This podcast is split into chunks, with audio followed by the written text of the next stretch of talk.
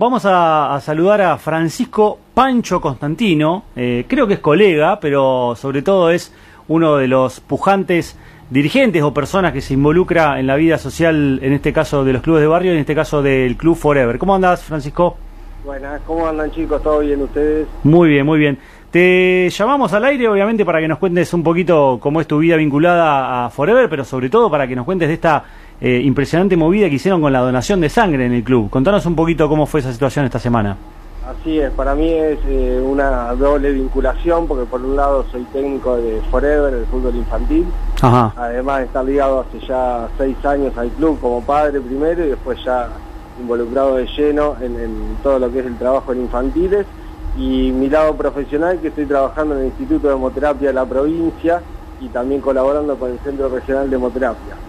Ah, bien, bien. O sea, viene viene por, por los dos costados. ¿Cómo, ¿Cómo empezó la iniciativa? ¿Lo planteaste a los dirigentes? ¿Rápidamente te, abrieron las puertas del club?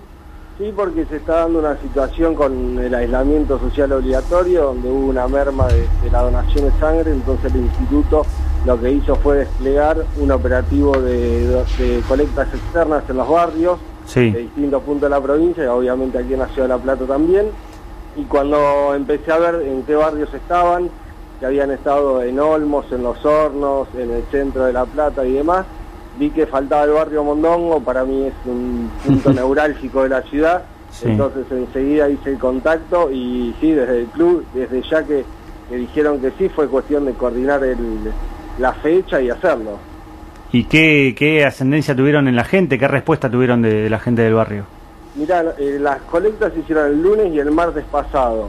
Y sucedió lo que pasa generalmente cuando se hacen dos días seguidos. El primer día hay una repercusión menor y el segundo día es cuando más gente se suma. Pasó lo mismo en, la sede del club.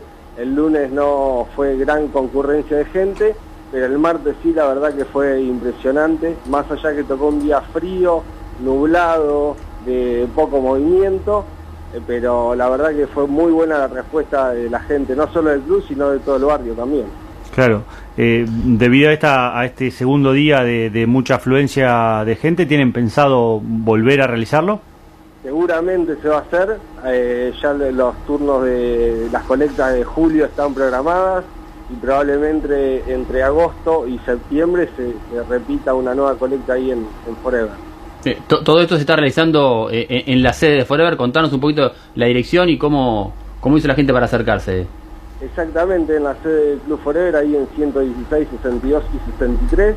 Lo que se hace es la promoción en redes sociales, porque hoy eh, con el aislamiento no se va a hacer promoción en, persona, que es lo que se hace generalmente.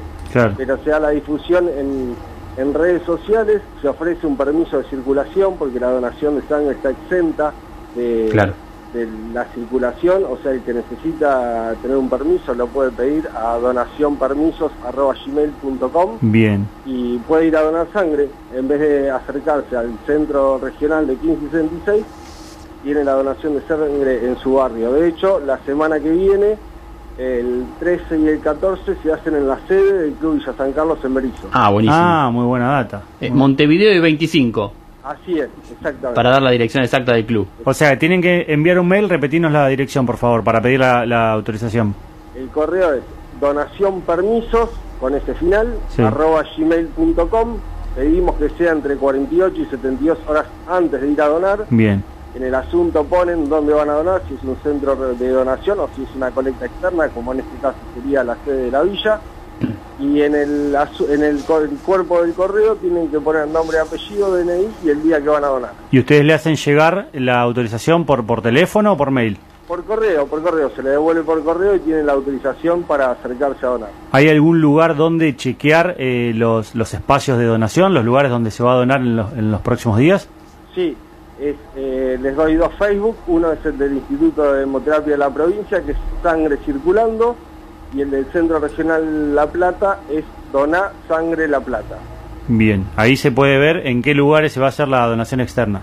Exactamente, en, este contexto se están haciendo tres colectas externas por semana, o sea, de los seis días que hay donación de sangre, la mitad también se va a los barrios para que la gente pueda donar sangre.